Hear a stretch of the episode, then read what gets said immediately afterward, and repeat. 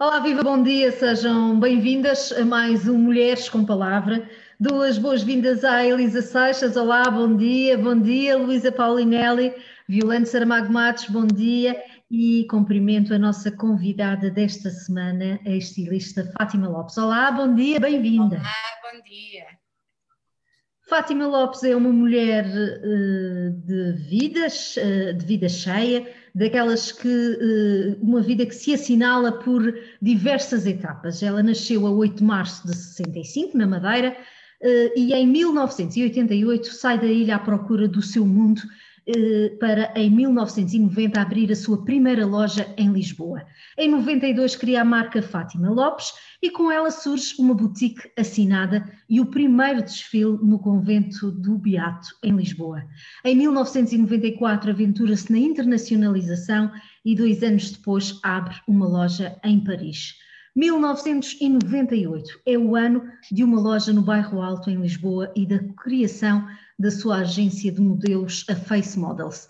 Desde 2016 uh, eh, surge uma nova loja em outra zona de Lisboa e é onde, onde se concentra o seu mundo, que verdadeiramente se reparte por desfiles em cidades como Milão, Abu Dhabi ou Paris desde 1999, com, com duas coleções por ano e onde em 2011 concretiza o primeiro desfile na Torre Eiffel. 2017 é um ano de aniversário, volta ao convento do, do Beato, onde tudo começou, para um desfile que assinala os 25 anos da marca. 2000 é o ano do biquíni de ouro e diamantes, todos nos lembramos, a que se seguem a par da coleção de design de moda uma sucessão de outras linhas de trabalho, joalharia, óculos, canetas, textas, azulejos, perfumes, sapatos, equipamentos desportivos de, em 2005 da Seleção Nacional ou dos funcionários do Hotel Savoy, no Funchal, em 2019, fazem parte do seu imenso portfólio. Em novembro do ano passado nasce a loja online. Muitas vezes, Fátima Lopes é muitas vezes uma mulher polémica e atrevida. Já viu perder no fogo a sua loja do Funchal no grande incêndio de 2016 e já foi homenageada diversas vezes. Sem dúvida, ainda hoje calará fundo o título de Comendadora da Ordem do Infante do Henrique, atribuída em 2006 por Jorge Sampaio. Este eh, e, e, é este o resumo, nem sequer exaustivo, de, da carreira de Fátima Lopes, a nossa convidada desta semana. Bem-vinda. E faltou dizer que Fátima Lopes também é uma das vizinhas com superpoderes, a obra que é coordenada pela Luísa Paulinelli, eh, e aqui podemos encontrar aquela história daquela menina cheia de sonhos eh, e que sai para tentar conquistá-los. Também, também a história termina dizendo que a vida é feita de sonhos, mas que uh, Fátima Lopes diz uh, nunca consegue dizer que já consegui tudo na vida. É verdade, Fátima Lopes?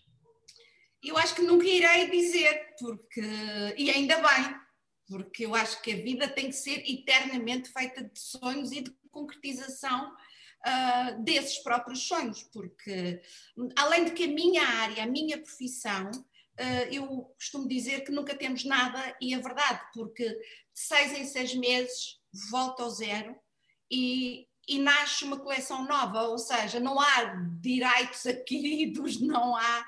A, moda não vive do passado, a moda está sempre uh, à frente do seu tempo e, e realmente eu começo sempre do zero. Eu começo com uma lapiseira a desenhar uma peça nova para a nova coleção. Portanto, na minha área, que eu acho que das áreas criativas, uh, nesse aspecto é capaz de ser a mais um, injusta, talvez, porque uh, cada obra é feita para seis meses, para uma coleção. E a partir daí. Um, e, mas ao mesmo tempo, isto tem tanta dificuldade quanto aliciante para mim. Uh, eu odiaria dizer que já fiz tudo, que já conquistei tudo, que já não há nada para conquistar. Eu acho que seria uma pessoa muito infeliz. Uh, o que eu gosto mesmo é de criar. E, e esta quase obrigatoriedade de uh, estar sempre a, a, usar a imaginação e criar coisas novas faz com que tudo isto seja difícil, mas esteja também uma paixão e seja também aliciante. E é, é a vida que eu escolhi e aquela que eu gosto. Mergulhando na atualidade desta semana, o processo de vacinação continua em curso. Esta semana tivemos os professores e o pessoal não docente a serem vacinados num processo que tem sido marcado por dúvidas e incertezas que não são só nossas, mas que persistem um pouco por todo o mundo. A vacina AstraZeneca eh, tem sido talvez aquilo que tem gerado mais dúvida e controvérsia. Agora a tendência mundial é de deixar eh, esta vacina destinada apenas a maiores de 55 anos. Luísa, é muito complicado eh, gerir estas notícias especialmente quando somos chamados a depositar a nossa confiança em produtos que ainda não têm o tempo de vida necessário para termos as evidências do seu uso.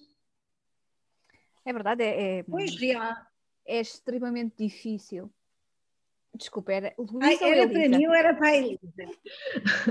Era para a Luísa, mas a Elisa. Desculpa, desculpa. Ah, é que nós rimamos! Nós rimamos! Luísa e Elisa! Mas já, já chegamos aí. Mas, ah, já vamos depois para a Elisa. Então, então, então respondo eu. Realmente é, é muito complicado. Hum, é, então, esta situação da AstraZeneca é, é verdadeiramente complicada, porque primeiro, as primeiras instruções que nós todos tínhamos e recomendações era que esta vacina só podia ser dada a menores de 65 anos. E de repente muda tudo e só pode ser dada a maiores de 55 anos. E uh, alguns países dizem que uh, está particularmente desaconselhada às mulheres entre uh, os 50 e os 55. E soube-se ontem que a França cancelou a segunda dose da vacina abaixo dos 55 anos. A EMA fez a ligação com casos de trombose que se verificam no seio venoso cerebral uh, e uh, que geralmente uh, acontecem duas semanas após a vacinação e têm vindo a, a, a tornar públicas o, as várias sintomatologias ligadas a esta doença. No total, são na Europa, no mundo, 62 casos deste tipo de trombose, 44 na Europa e 24 uh, casos de trombose venosa de, de outro tipo. Uh, e destas 24, 18 uh, fatais. A pergunta que se coloca e coloca toda a gente é como é que no Reino Unido foram vacinadas 10 milhões de pessoas e não, não aconteceu nada. Eu achei muito interessante uma notícia da BBC e uns comentadores da BBC que chamavam esta vacina a vacina brexiana ou bre, brexitiana, brex. é, uma, é uma vacina que, pronto, olha, divide. Um, e que diz que é uma vacina que, pelos vistos, só faz mal aos europeus. Foi assim que eles disseram, apesar dos ingleses serem europeus em termos de continente, mas é assim que, que disseram. E, e, e as autoridades britânicas dizem que não há provas apesar de nos último, na última semana vieram dizer que já há nove mortos, um, nove vítimas desta trombose, mas não, não, a, não a ligam necessariamente à vacina, e uh, eu achei interessante esta, este programa, porque eles disseram que o problema é a preocupação excessiva de povos como os italianos, os franceses e os alemães, que até têm medo de correntes de ar. E então a BBC diz que uma mãe inglesa nem sabe o que é uma corrente de ar. Uh, e que, uh, além disso, os europeus estão muito focados nas doenças e que um português, um espanhol, um italiano consegue fazer uma conversa de comboio de um especialista, por exemplo, em cálculos da vesícula, e que os ingleses não sabem onde é que é a vesícula. Isto foi o que eles disseram, eu ouvi. E por isso acham que os britânicos são mais impassíveis e por isso um, um povo mais forte por conhecer menos de saúde. Eu acho isto muito triste. Deve ser por isso que a prevalência é menor, não? Não sei, eu acho muito triste que eles achem ótimo que o inglês não saiba onde é que é a vesícula, quer dizer.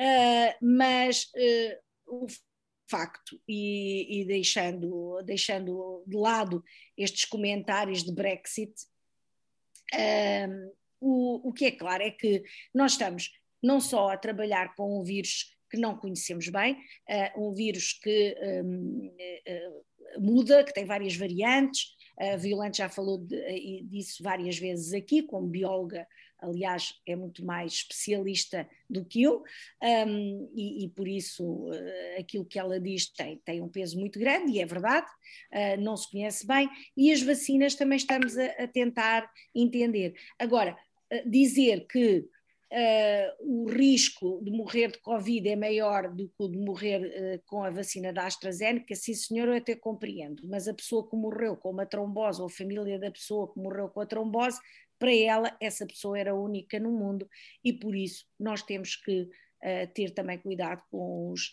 cuidados com, com os efeitos adversos e eu sou uma das mulheres entre os 50 e os 55 anos, portanto, se houver aí pai uma vacina que não seja da AstraZeneca, por favor, mandem lá para casa. Elisa, esta semana o pessoal docente e não docente foi vacinado e ouvimos declarações do tipo que agora finalmente os docentes estão mais, uh, estão mais seguros e isso importa clarificar. Pois importa, é na minha perspectiva, é extremamente perigoso estarmos a dizer e estarmos a passar a ideia de que as pessoas nas escolas estão mais seguras porque levaram a, porque levaram a primeira dose da vacina e que os alunos e alunas estão mais seguros porque fizeram uma testagem na primeira semana. Em primeiro lugar, lembrar que o teste é uma fotografia daquele momento. No dia a seguir, ou duas horas depois, nós podemos ter um contacto que mude essa realidade. Portanto, a testagem que está a ser feita agora é uma fotografia do início deste período letivo. Não significa que, estejamos e que os alunos e alunas estejam todos a salvo. Em segundo lugar, lembrar que uh, para além da vacina completa não, não, não constituir um, um, um fator de, de, não, uh, de não apanhar o vírus, mas de facto muito menos quando estamos a falar ainda da primeira toma. Portanto, uh, os professores e professoras e, e, e, os funcionários e funcionários de uma escola não estão mais preparados para regressar à escola do que estavam há uma semana atrás. Não estão, estão exatamente na mesma situação e nós sabemos que há pessoas que mesmo depois de terem apanhado a primeira, a primeira dose, são contaminadas, apanharam o vírus e ainda não estão naquela fase em que os efeitos são menores porque entretanto já tiveram a vacina completa um, já têm a vacina completa a fazer efeito. Não é este o caso. Portanto, muito cuidado com esta sensação de, falta, de falsa segurança que se passou relativamente ao início deste, deste terceiro período uh, letivo um, escolar. Eu, eu, posso dizer uma coisa, uh, uh, esclarecendo aqui um pouco melhor esta questão dos 65 anos. O que aconteceu no princípio é que a limitação para os 65 anos resultou de, do facto de este grupo etário, acima dos 65 anos, ou de neste grupo etário, não ter sido testada a AstraZeneca. Não, sendo, não tendo sido testada, evidentemente que ela não devia ser aplicada. E, portanto, a medida de precaução estabelecia a, a, a, idade limite até à qual poderia haver um conjunto de informação resultante dos testes. Portanto, esta é a primeira razão, ou é a razão pela qual a primeira informação eh, limita aos 65 anos o uso da AstraZeneca. Evidentemente que aquilo que a Luísa disse é rigorosamente verdade.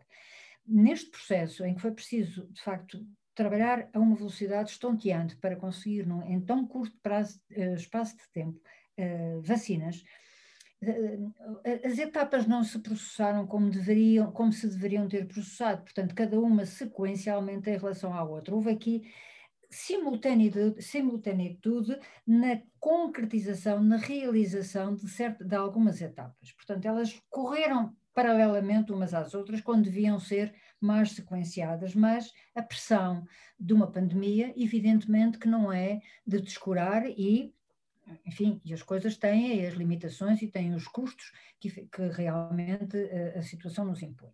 Agora, Relativamente àquilo que, que, que, se passa aqui, aquilo que mais me preocupa, com toda a franqueza, é a transmissão da falta, ou melhor, a transmissão de uma falsa segurança. Não há nenhuma forma de conter a pandemia sem usarmos todos os critérios de, de, distanciamento, de lavagem, desinfecção e de máscara. E, portanto, esta coisa que ah, já estamos vacinados, pronto, já está vacinado. Não, uh, não, não é isso. Quer dizer, a, a mim, a mim preocupa-me imenso, mas preocupa-me a sério. E de facto elas têm, têm, já temos tratado disto aqui, preocupa-me a sério um, desleixo, um certo desleixo em relação aos cuidados uh, de prevenção. E a facilidade com que o teste. Ah, já fiz o teste. Oh, que tomei a vacina. Não, uh, tudo tem que passar-se exatamente nas mesmas regras que se passava anteriormente. A única coisa é que nós estamos mais defendidos, mas eu temos que continuar a usar máscara, temos que continuar a lavar as mãos e a desinfetá-las e a não estarmos todos uns em cima dos outros e todos têm que dar o exemplo. Todos têm que dar o exemplo. Fátima Lopes, acredita que o sucesso da vacinação poderá ser fundamental para darmos a volta a esta pandemia? Eu acredito. O problema é quando é que a população da Europa e do mundo estará toda vacinada. Uh, e o problema está aí, porque grandes esperanças de que nesta altura nós já estaríamos com uma grande parte da população vacinada, e não estamos, temos uma mínima uh, percentagem de pessoas vacinadas, e, e, e, as pessoas estão muito cansadas de estar em casa. Uh, estes últimos dias, por exemplo, uh, cá, uh, a abertura das esplanadas, as pessoas correram todas para as esplanadas, esqueceram as máscaras e, e esqueceram sequer o, a nossa realidade, o que está acontecendo neste momento. E por mais que se diga, um, é humano que as pessoas tenham uma vontade imensa de sair e, e de se abraçar e de, de, e de encontrar os amigos, e, e, a verdade é que um, ninguém está seguro. E eu acreditei sinceramente que no final do verão estivéssemos já quase todos com imunidade de grupo, como tanto se falou, e, e, cada dia que passa eh, vou perdendo um bocadinho dessa esperança. Eu sou uma grande otimista, mas a verdade é que por muito que se fale, um, depois a abertura de, de, das escolas, agora dia 19, não é? Porque voltam, uh, vai uma grande percentagem de, de alunos uh, do secundário uh, de volta para as escolas e é um bocadinho assustador. Uh, é um bocadinho assustador o que vai acontecer, porque realmente, como disse a Elisa há pouco, o teste é a fotocópia, de, de, de, é a fotografia daquele dia, no dia seguinte, e, e os alunos ao irem para casa, portanto, um, ah, não, é, não estamos a falar, não é estanque, não estamos a falar das escolas, estamos a falar das escolas, das famílias, uh, das famílias que depois levam para os trabalhos e, portanto, estamos a falar da população em geral. E eu falo por mim, eu não aguento mais confinamentos. Portanto, é bom que as pessoas tenham grande noção da realidade e, e que toda a gente participe, porque acho que o país não aguenta mais confinamentos não aguenta em termos de saúde, não aguenta em termos de economia. Portanto, eh, é, é bom que estejam com os olhos muito abertos e com uma grande noção e que quem de direito uh, tome as medidas certas, com todas as cautelas, para não darmos um passo para a frente e depois temos que dar mais dois ou três para trás. Fátima Lopes, e a moda? Como é que fica no meio disto tudo? Como é que tem eh, sobrevivido a moda a esta pandemia? A moda está igual ao, resto de, de, da economia. Uh, talvez um, um, talvez a moda tenha tido aqui uma vantagem, digamos assim, que é o, o online. Portanto, as lojas fecharam, mas o online disparou. Eu, neste momento, tenho a loja aberta, portanto, abri-o segunda-feira passada, hum, e, portanto, a loja física esteve fechada, mas o online nunca esteve parado. E, na verdade, eh, nós tivemos que nos adaptar.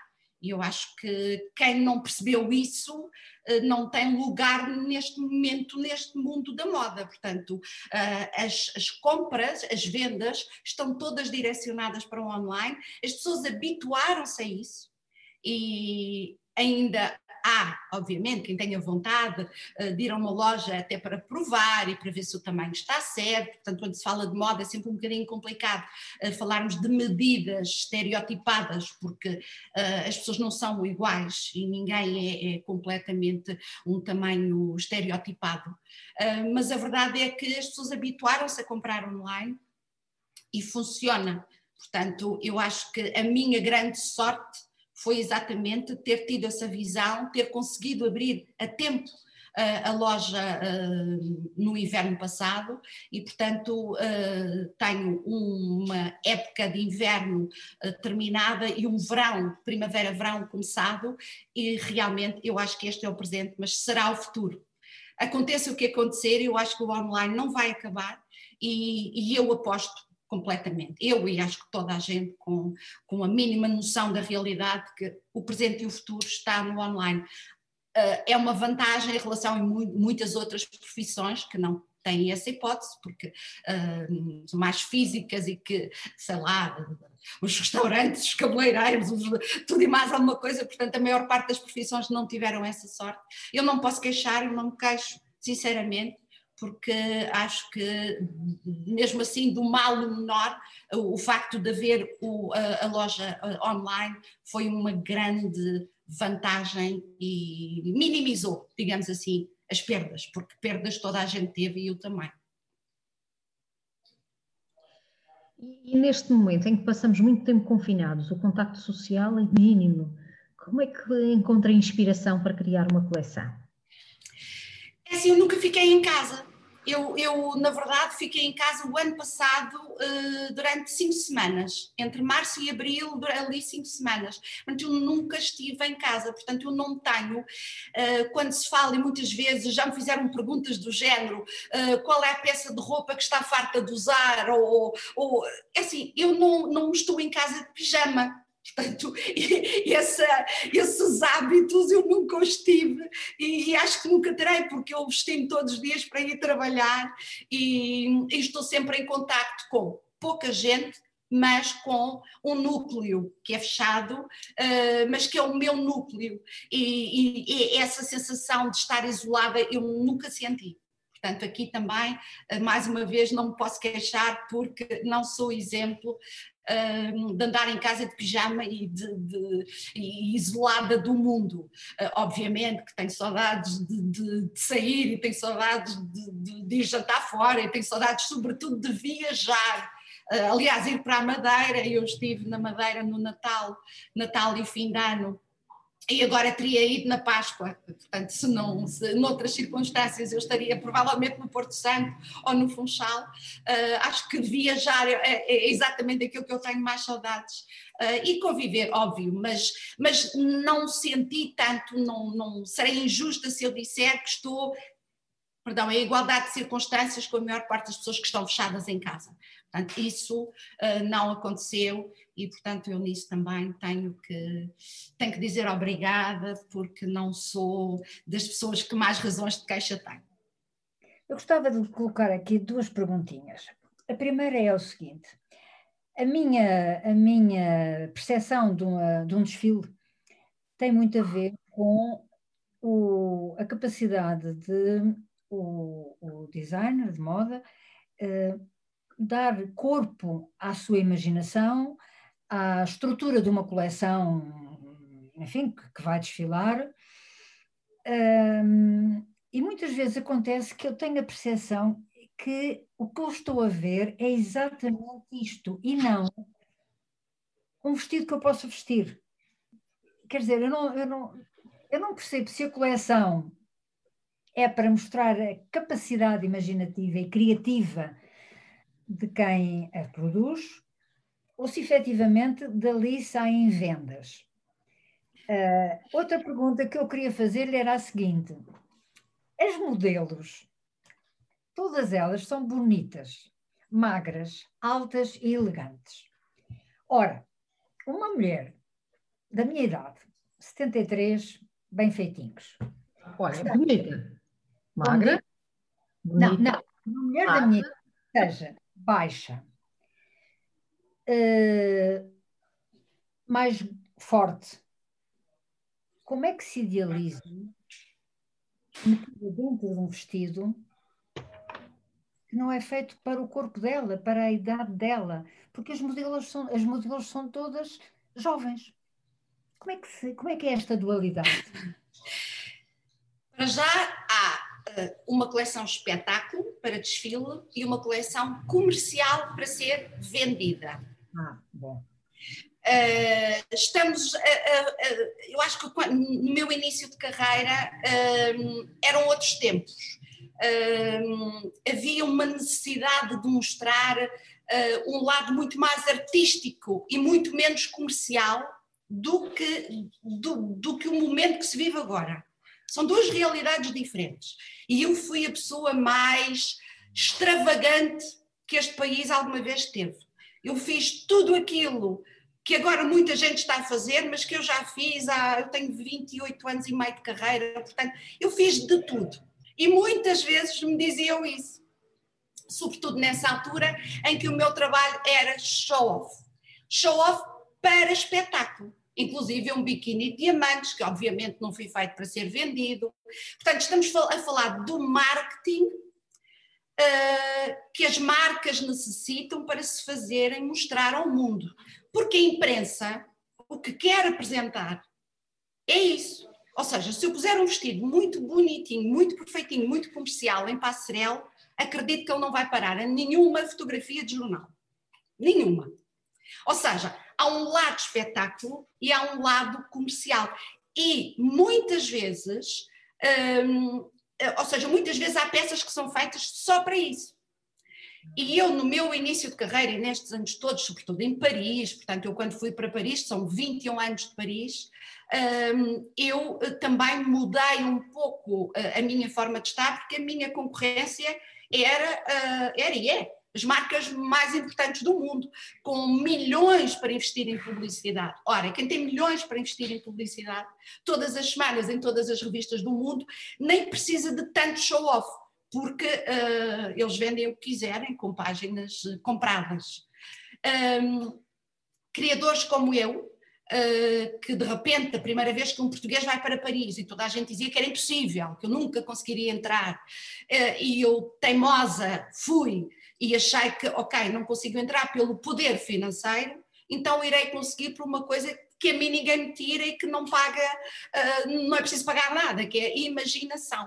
Portanto, essa forma de transformar um desenho em arte, não numa tela, mas num tecido, é fundamental para fazer uma marca. Portanto, nestes 28 anos e meio de carreira, eu fiz exatamente uma marca e essa marca foi feita exatamente por essas peças de espetáculo, que dão um trabalhão imenso e custam uma fortuna e não são para vender. Ou seja, são peças que eu tenho guardadas em casa e que um dia quero uh, e tenho como objetivo apresentar, fazer um museu, portanto é uma coisa que eu cada vez mais uh, falo nisso, porque é uma coisa que eu quero mesmo fazer, porque essas peças deram muito onde é que imagina, onde é que imagina esse museu? Não sei, não sei, ainda não pensei. Mas a verdade é que. Eu, eu já estava a imaginá-lo aqui. não sei, pode ser em qualquer sítio, não pensei ainda. A verdade é que são peças que são obras de arte, que nunca vendi nenhuma peça de desfile, não, nunca foram feitas para vender.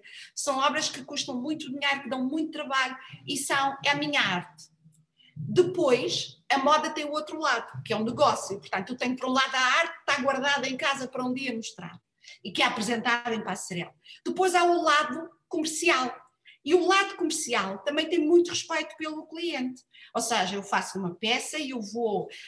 Um, se eu apresento, posso muitas vezes apresentar o mesmo vestido que apresentei em Passarel, se ele é transparente, se ele tem um decote gigante, se ele tem uma racha gigante, se ele um, é 100% feito para uma manequim muito magra e muito alta, eu vou transformá-lo de forma a que ele seja adaptável a qualquer cliente, a qualquer idade, a qualquer corpo.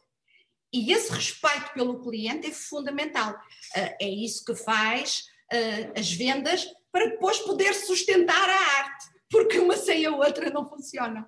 Ou seja, uh, o meu cliente tipo não é manequim de 16 anos, com 1,80m e também 34. O meu cliente tipo não interessa a altura, não interessa uh, a idade e uh, veste em standard do, do 34 ao 42, e se for ao meu site online, a maior parte das peças estão do 34 ao 42. Se vierem ao meu ateliê, eu faço qualquer tamanho. Não há limite para uh, a confecção de uma peça por medida. A partir de um tamanho 44 já é mais difícil, já precisa ser uh, feito por medida para ficar perfeito. Portanto, uh, este respeito pelo cliente é o lado comercial, depois há o outro lado do espetáculo que uh, não é só violante que não percebe, muitas vezes a maior parte das pessoas não entendem isso, e ao longo da minha carreira eu vi esta pergunta muitas vezes, e eu até gosto que me façam para poder explicar, porque realmente um, esta dualidade entre a arte e o negócio uh, tem que existir. Toda a vida existiu e neste momento que nós estamos a viver, eu posso lhe dizer que eu não vou, não apresento coleção em Passarel uh, há já um ano, portanto a última coleção que eu apresentei em Paris foi em fevereiro do ano passado, 2020, não apresentei a coleção de inverno nem esta. Portanto, esta coleção foi feita a pensar no comercial, não no espetáculo, no comercial, e a pensar nesta nova realidade. Eu nunca tinha feito, por exemplo, peças inspiradas em fato estranho, e fiz, Uh, tenho uma grande coleção de, de jeans, de, de, de, gangas destes vestidinhos, a calças, tenho t-shirts, muitas, nunca fiz tanta t-shirt na minha vida, nunca fiz tanta, nunca fiz uma linha casual tão grande, uh, exatamente porque as pessoas, estamos a viver um momento em que as pessoas se preocupam mais com o conforto do que propriamente com uh, um vestido de gala. Eu tenho no site lá fora e tenho muitos vestidos de noite, mas o, digamos que o enfoque que um, neste momento o objetivo principal desta coleção é, um, é, é fazê-la acessível para, para o cliente. E nós, neste momento, eu própria, uh, apetece-me vestir coisas confortáveis e, portanto, uh, nós temos que nos adaptar aos tempos. Não foi só o digital que tivemos que nos adaptar, mas também aos tempos. E, e, e a moda e, e, as artes e, todas as, as áreas de, da economia e da sociedade têm que entender isto é o cliente que manda, não somos nós. Nós, eu, quando eu trabalho para um desfile, sou eu que mando e eu faço uma peça de arte para espetáculo. Mas quando eu trabalho para a minha cliente, o meu cliente, eu tenho que fazer. Uh, é claro que eu trabalho um pouco para um, um nicho mais ou menos alargado de, de mercado. Eu não, eu não, não trabalho, o meu produto não é para toda a gente, eu tenho essa noção, até pelo preço, e, e, também, e também pelo estilo, obviamente. Mas eu tenho o meu mercado e é para esse que eu trabalho. E esse não tem idade, não tem tamanho, hum, tem o gosto pelo meu trabalho e eu tenho um respeito imenso por toda a gente e, e, sem essas pessoas eu não existiria. Portanto, eu existo porque existem os meus clientes, existem os meus clientes que gostam do meu trabalho. E eu digo todos os dias obrigada porque Ninguém vive sozinho e, sobretudo, na minha arte, uh, nós não vivemos sozinhos, nós vivemos para o nosso cliente. Olha, ainda bem que eu fiz a pergunta, porque eu nunca mais vou precisar de fazer esta pergunta a ninguém.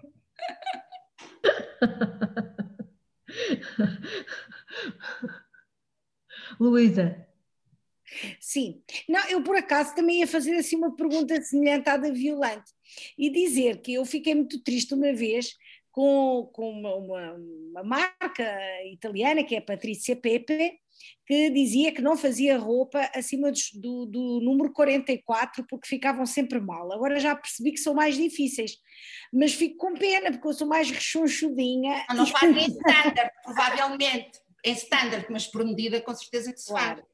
Claro, claro. Não, mas a minha pergunta, sempre com a esperança de que eu possa ir aí, uh, ir, ir, à, ir à loja e fazer qualquer coisa assim acima dos 44, 44, se capaz já chegar. mas a minha pergunta não era essa, a minha pergunta era: como é que se sente? Sente-se uma madeirense em Cuba, uma Zé Povinho em Paris, ou em Milão, ou uma cidadã do mundo? Olha, eu, eu acho que eu sou um bocadinho sortuda, porque eu vim para cá, era madeirense, no início, e o mundo da moda de garras afiadas contra mim, que vinha para aqui armada em esperta, e que vinha para aqui armada em fazer coisas que eles não faziam, porque quando eu comecei o meu primeiro desfile, nessa altura não havia desfiles, tinha havido moda Lisboa uns anos, dois anos antes, e ninguém apresentava coleções. Apresenta a coleção. A verdade é que muito rapidamente essa estrangeira deixou de ser estrangeira e passou a ser aceite e acarinhada. Portanto, eu não tenho a mínima razão de queixa para me sentir outsider, porque realmente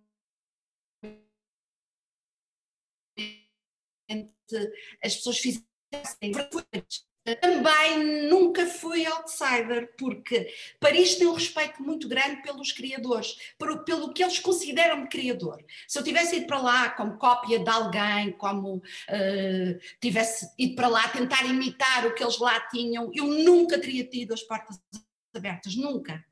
Uh, Paris, um da moda, a maior parte dos criadores são estrangeiros. A maior parte das marcas que desfilam em Paris são estrangeiras e, portanto, eles estão muito habituados a isso. Muitos dos criadores que desenham as marcas francesas são estrangeiros. Portanto, isto para eles é normal.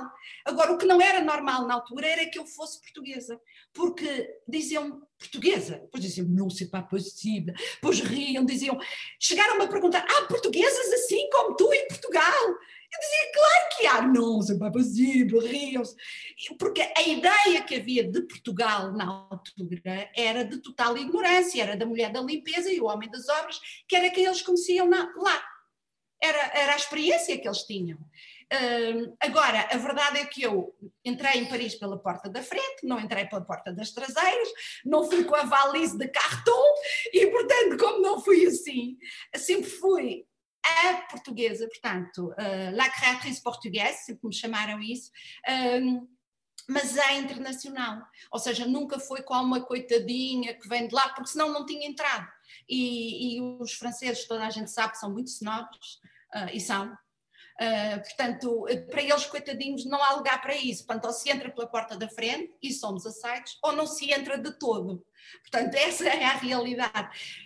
Na verdade, eu uh, sempre fui em Paris a criadora uh, internacional, nunca, sempre muito portuguesa, assumidamente, nunca permiti que escrevessem o meu nome sequer com Z, porque na, no início escreviam, é a Fátima Lopes, e portanto escreviam com Z, porque eles não conseguem dizer Lopes, um, mas um, a, a portuguesa internacional. Só quando eu festejei 20 anos em Paris, de marca e de desfiles, portanto 41 desfiles. Nesse dia eu decidi, o tema da coleção vai ser Portugal e eu vou assumir a minha Portugalidade aqui, neste momento. E pela primeira vez desfilei na Embaixada de Portugal, porque nunca tinha feito, e o tema foi Portugal, a música foi fado, havia pessoas com lágrimas a quem ir a assistir, porque a música era muito intensa, era a Dulce Pontes, uh, com mix de house, portanto muito moderno, um Portugal muito moderno, e, e, eu tive pessoas que me disseram que as lágrimas tinham caído, porque era Portugal em bom, porque neste momento Portugal está na moda, já não tem nada a ver com Portugal, com, ou seja, o, a realidade de Portugal há 20 anos ou 25 anos atrás, quando eu para lá fui, hum, eu tive que atravessar um, deserto. Uh, neste momento não é preciso, porque neste momento mal se fala português, eles amam, está na moda, a movida de Lisboa é o máximo para eles, todos os franceses querem vir viver para Portugal e, portanto, eu conheço o, o antes e o, e o, agora.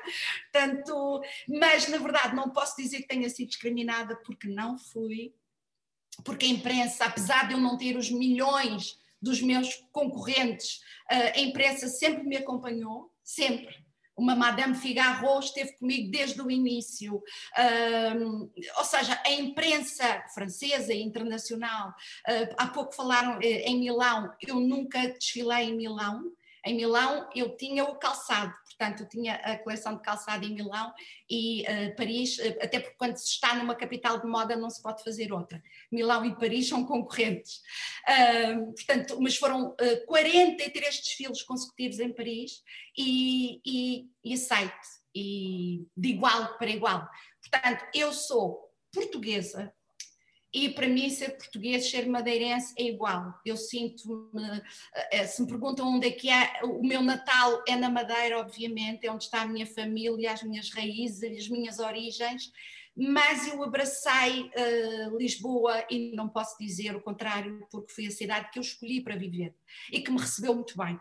Portanto, eu gosto, eu vivo cá há 33 anos, São, uh, é muito tempo. 33 anos, eh, eh, às vezes já, já me criticaram por eu ter perdido o sotaque, já, já, já, já me disseram isso, não te perdoo porque perdeste o sotaque. A verdade é que são 33 anos, é muito tempo. E, portanto, eu, eh, para escolher, eu diria sempre que a Madeira são as minhas raízes e Lisboa é a cidade que eu escolhi para viver. Mas, sobretudo, cidadã do mundo e portuguesa. Nós já tínhamos avisado que aqui o tempo corre, uh, mas não consigo deixar de lhe perguntar, uh, e este ano queria terminá-lo fazendo o quê? O que é que, que, queria concretizar neste ano que vai ser novamente atípico? Continuidade. Aliás, a minha vida é esta, é o, é o que eu gosto de fazer. Eu tenho saudades de fazer um desfile Uh, assim que seja possível um desfile com público, uh, irei fazer, portanto, uh, o objetivo em termos de, de, de, moda um pouco para além do que eu estou a fazer neste momento, é realmente poder apresentá-lo ao público. E quando eu digo apresentá-lo ao público, eu em Lisboa não consigo fazer um desfile numa sala com uma capacidade inferior a mil pessoas, porque eu tenho no mínimo mil pessoas a assistir, portanto, eu preciso que me deixem fazer um desfile com público e até lá acho que não, não faz sentido. E, e a verdade é continuar, portanto, é continuar a, a, a vender as minhas coleções. Próxima coleção, esta coleção de verão em Lisboa dificilmente será apresentada, mas eu espero poder apresentar a próxima e espero poder ir para aí, passar férias ir para o Porto Santo no verão, o meu Porto Santo, que eu não passo sem ele, nem que 15 diazinhos por ano tem que ser, faz parte. E depois o Natal, obviamente, também tem que ser aí, Natal e passagem de ano, são aqueles momentos que são muito meus e que são uh, o, o, o momento para estar com a família em que eu saio pouco Uh, visito pouco, até menos do que eu gostaria, porque uh, eu tenho uma família em que é almoço na casa de um, jantar na casa do outro, estamos, estamos sempre assim muito, muito unidos e, portanto, eu só quero que me deixem fazer aquilo que eu gosto de fazer, que é a continuidade do que eu estou a fazer neste momento. Hoje prescindimos das nossas rubricas por esta conversa fantástica, mas não prescindimos de Violante. Violante, como é que viste esta semana?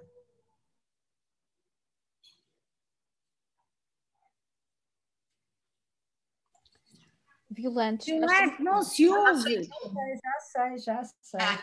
Já percebi. Eu vou dizer o que disse. Esta semana uh, via um bocadinho mal com algumas coisas de que não gostei mesmo nada. E logo na segunda-feira eu não gostei de ver uma capa de um jornal daqui com uma, uma elencagem dos 10 líderes da solidariedade dispostos por, um, ehm, pela quantidade de dinheiro que recebem do governo para prestar solidariedade. Eu acho que a solidariedade é uma coisa que vai para além da quantidade de dinheiro que o governo entrega a uma instituição. A solidariedade tem a ver com fraternidade, tem a ver com apoio, tem a ver com estar junto e ajudar. Muito mais, há muito mais solidariedade, ou pode haver muito mais solidariedade num gesto de entrega de uma carcaça do que num gesto de entrega de um lauto banquete. E, portanto, não gostei, francamente, chocou-me muito e acho que não é uma forma boa de padronizar a solidariedade. Outra coisa que me preocupou muito foi saber que um grupo de extrema-direita contesta a emissão de dívida conjunta da União Europeia junto do Tribunal eh, Constitucional da Alemanha. E, uh, e, e preocupa-me preocupa por duas razões. Em primeiro lugar, porque tudo isto pode tender a atrasar o processo da criação do Fundo de Recuperação da Crise e, portanto, atrasar a recuperação e a resiliência dos países. E, por outro lado, porque, me, uh, porque se traduz, ou porque é resultado de uma ação de uma extrema-direita muito agressiva, que não hesita em uh, lançar mão de um Tribunal Constitucional para penalizar os povos. E isto é o que acontece porque, se não há dinheiro, evidentemente que a recuperação e a capacidade de resposta aos enormes problemas sociais que existem fica atrasada. Não gostei, não gostei de ver Erdogan sentado ah. na cadeira, a presidente da Comissão Europeia de pé. E não Essa alguém tinha que falar. Eu, eu já falei. Ainda bem. E não gostei, porque isto. Eu também ia falar. Eu ia dizer que era a mulher da periferia. Isto traduz, isto traduz uma posição face aos direitos humanos. Isto traduz uma posição face à mulher, de sobranceria, de arrogância e de menorização uh, da mulher, das mulheres em geral. E ali Ursula, Ursula von der Leyen não tenho a certeza se, se, se lê assim, mas representava a, a Comissão Europeia. Não era só ela, era toda a Comissão Europeia.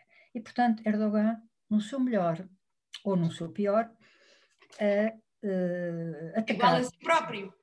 Igual a ele próprio, a atacar os direitos humanos através de um ataque às mulheres. Mário Draghi chamou, a chamou ditador uh, a Erdogan. Uh, agora está a ser uh, atacado pela Turquia. A Itália está a ser atacada pela Turquia, mas ele disse-o com todas as palavras, todas as letras. Eu uh, bem.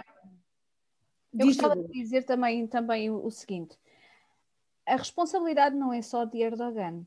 Pois não.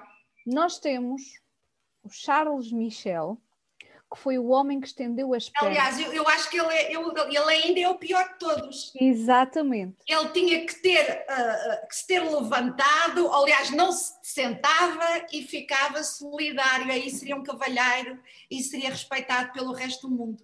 Exatamente. E respeitaria, e respeitaria aquele que é o protocolo e ele sabe que a Ursula von der Leyen é hierarquicamente superior ao cargo que ela ocupa. E, portanto, eh, eu acho que aquilo que se passou e o comportamento de Charles Michel, que é o homem que estendeu as pernas para passar a perna a uma mulher, foi muito lesto a ocupar o lugar que não era seu, mas ainda não teve coragem de se pronunciar publicamente sobre este incidente protocolar. Até porque o mundo caiu em cima. Ah, já veio dizer que não, que, não deu, que não deu a cadeira porque o lugar, porque poderia ser considerado paternalismo. Eu acho que uh, ele, ele. Eu acho que não é paternalismo. É na má educação. O que ele é má educação. Foi má educado. É mal educado. É do hábito. É machismo é e má educação. É. Exatamente. Aquilo não é paternalismo, aquilo foi é do hábito e é aquilo a que muita gente gosta de chamar de mérito. Sim, sim, sim. sim qualquer modo. Porque, porque, a Turquia nós sabemos que é assim. É, ah, exatamente. É, como eu digo, é ele a ser ele próprio, o Erdogan é ele a ser ele próprio. Agora.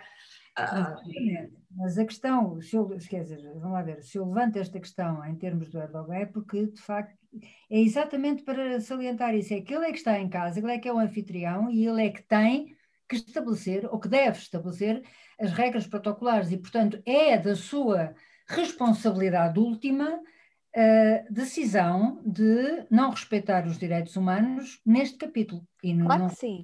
Mas eles não respeitam os direitos humanos. Pois não. Eles não, respeitam. Aliás, o tema, o tema da reunião era exatamente a saída da Turquia da, da Convenção é. de Istambul. Portanto, isto... Agora, Deixa-me só dizer duas minhas última coisinha pequenina. Um minuto para fechar. Aliás, vamos partilhar este minuto. É, Operação Marquês. Não pode ser.